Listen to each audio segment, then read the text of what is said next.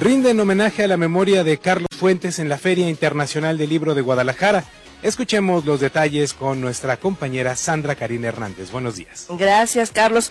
Bueno, pues como ya saben, aquí seguimos en la Feria Internacional del Libro y ayer fue un día importante porque aunque Carlos Fuentes hace algún tiempo que nos dejó de manera física su obra y todo el impacto que ha tenido, pues permanece con nosotros y eso fue reconocido justamente a través de un homenaje que le hace la Cátedra Latinoamericana Julio Cortázar, que él mismo fundó hace algunos años. Y bueno, ahora le, le devuelven el gesto esto eh, recuerdan pues todo lo que hizo su trayectoria y fue pues objeto de homenaje póstumo por parte de la Cátedra Latinoamericana. Y una de las participantes en este homenaje fue la escritora Cristina Rivera Garza que bueno habló acerca de cómo Carlos Fuentes no solamente escribió en español sino también en inglés y lo hacía muy bien pero por eso fue muy criticado. Además en su tiempo eh, mucha gente dudaba que hiciera eh, literatura mexicana como mucha gente la considera ¿no? Entonces, de esta manera lo criticaban. Y bueno, ahora, con el paso del tiempo, pues la, el universo ha cambiado,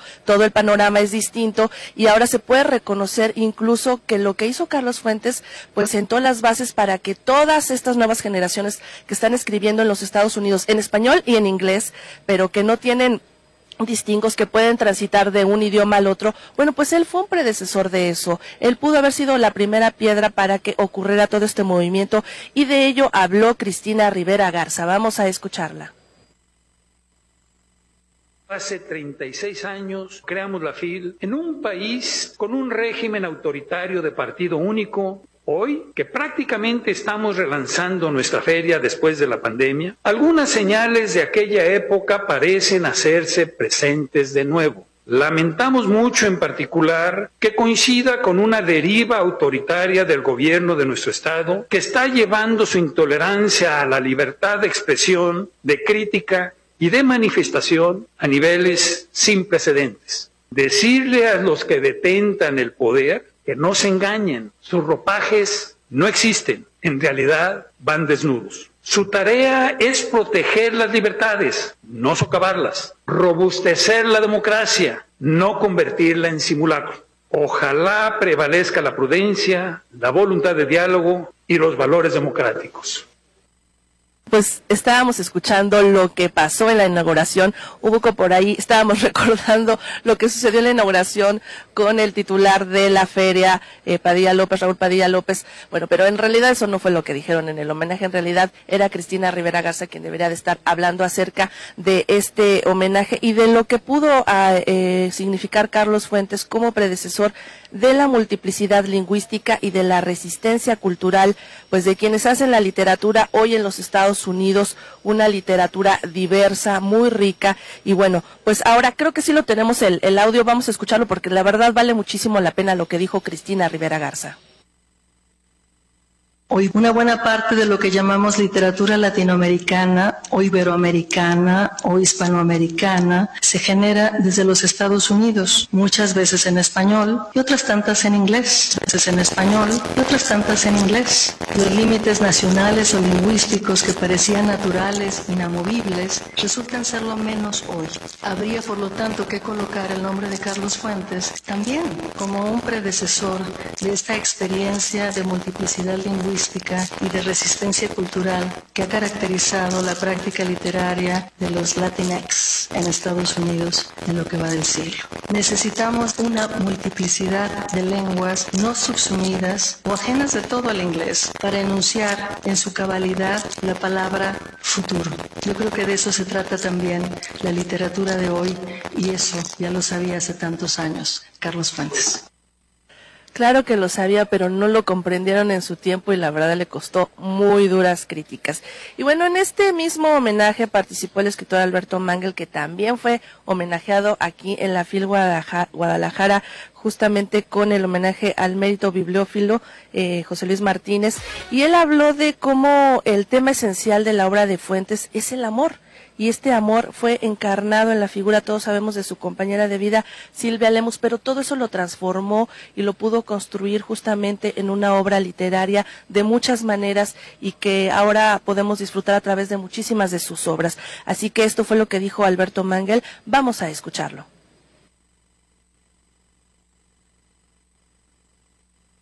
Lo vivido para Fuentes está en su obra, que también es un camino de descubrimiento. Y creo que un tema esencial en la obra de Fuentes es el amor y la figura que encarna el amor a lo largo de toda la obra de Fuentes es Silvia Lemus. Entonces, él toma esa experiencia privada y la transforma mil veces en su obra. La memoria ocurre hoy, recordamos hoy. La conciencia es siempre un arrepentimiento enterrado en el pasado. Preferimos olvidar. Gracias a Fuentes, olvidar ya no es posible.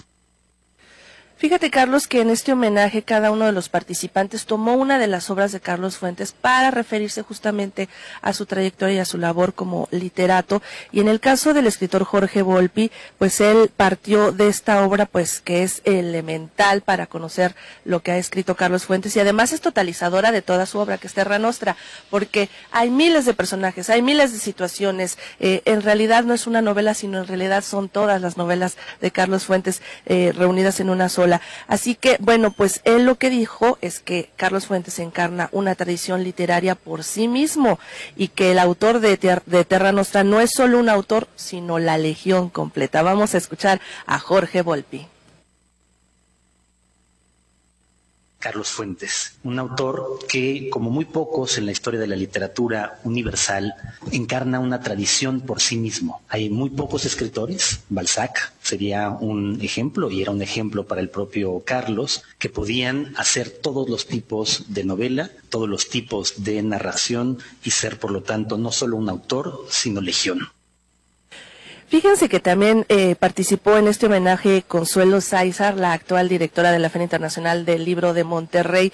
Y bueno, ella hizo referencia a una anécdota muy importante protagonizada por Carlos Fuentes, porque otro autor hablaba acerca de que en México habían tres condiciones que se deberían de cumplir. Les estamos hablando del México de finales del siglo XX. Eran tres condiciones que se deberían de cumplir para ser presidente de la nación tenías que haber estudiado leyes y tenías que haber estudiado leyes en la UNAM y aparte también ser secretario particular de un gran catedrático en la UNAM. Esas características se reunían casi siempre en todos los que llegaban a ser presidentes en México. Resulta que Carlos Fuentes estaba estudiando leyes estaba estudiando leyes en la UNAM y de pronto recibió la invitación de uno de sus maestros, un gran catedrático, para convertirse en su secretario particular. Así que estaba pavimentado el camino para que Carlos Fuentes se convirtiera en presidente de México. Cuando recibió esta invitación, pues la, eh, la agradeció muchísimo a, su profesor, pero le dijo, ¿sabe qué? No la puedo aceptar porque yo me voy a dedicar a ser escritor. Él lo tenía muy, muy claro. Y entonces, bueno, el profesor, bueno, se le volaron los sesos. ¿Cómo? Este, esto es un gran honor y cómo no lo aceptas. No, es que yo quiero ser escritor.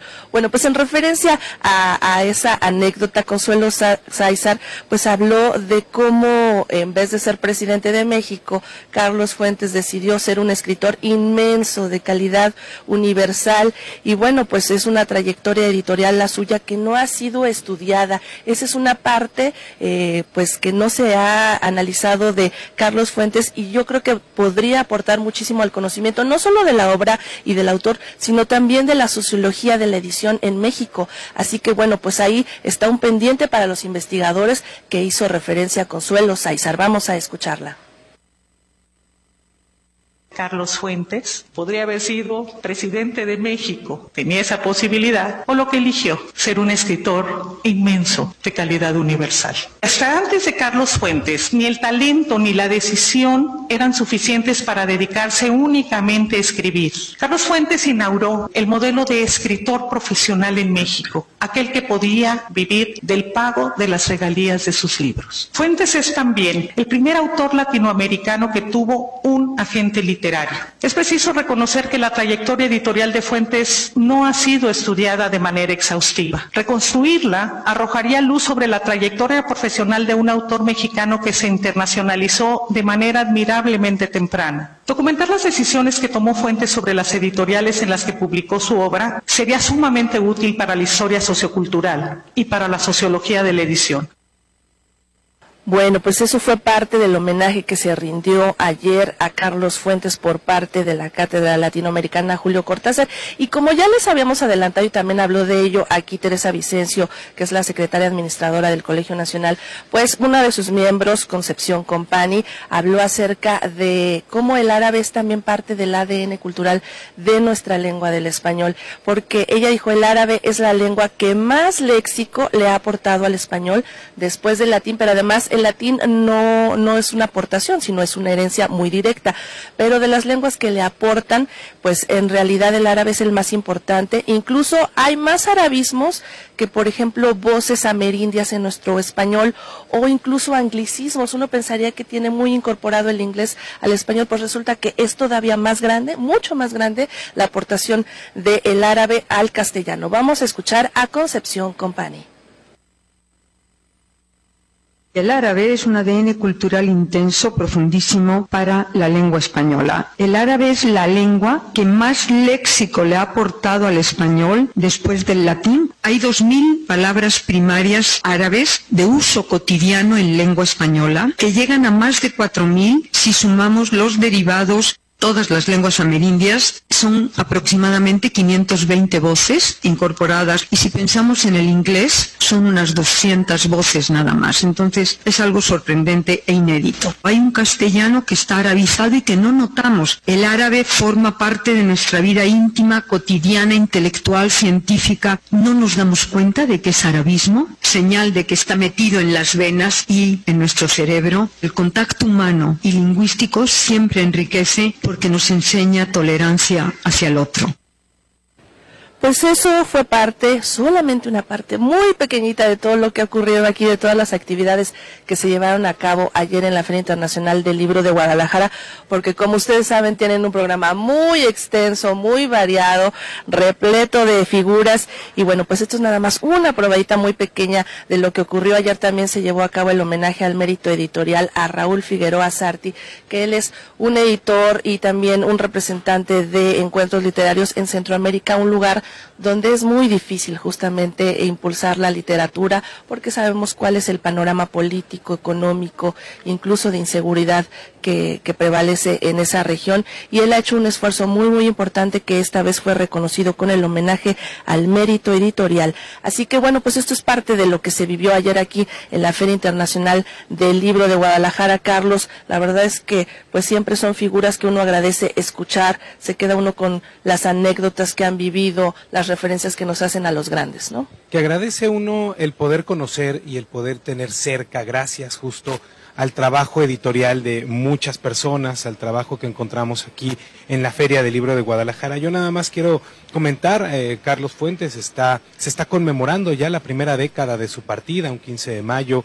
Y bueno, de todas las obras que tiene, eh, por supuesto hay que destacar algunas, como como La muerte de Artemio Cruz, que en lo personal es de las, de las favoritas que tengo, ¿no? Y por supuesto recordar siempre el trabajo, nos parece que el legado más importante, aparte del que nos dejan, por supuesto, es que nosotros no dejemos morir estas obras y que nosotros no dejemos morir a estos grandes personajes, ¿no? Así que pues siempre enhorabuena a Carlos Fuentes. Así es que bueno que se recuerda no solamente por tenerle agradecimiento por lo que nos dio, sino porque le debemos eso y nos lo debemos a nosotros también como lectores, ¿no? Si olvidamos esos grandes hitos de la literatura de nuestro país, de Latinoamérica y, y, finalmente también del mundo, pues nos estaremos olvidando de lo más importante, ¿no? Estas son las grandes creaciones, son creaciones humanistas y por eso están eh, justamente colocadas en esos pedestales. No es gratuito. Así, que Carlos Fuentes se lo merece, se merece su memoria seguir siendo extendida hasta nuestros días. Pues este fue el reporte y vamos a continuar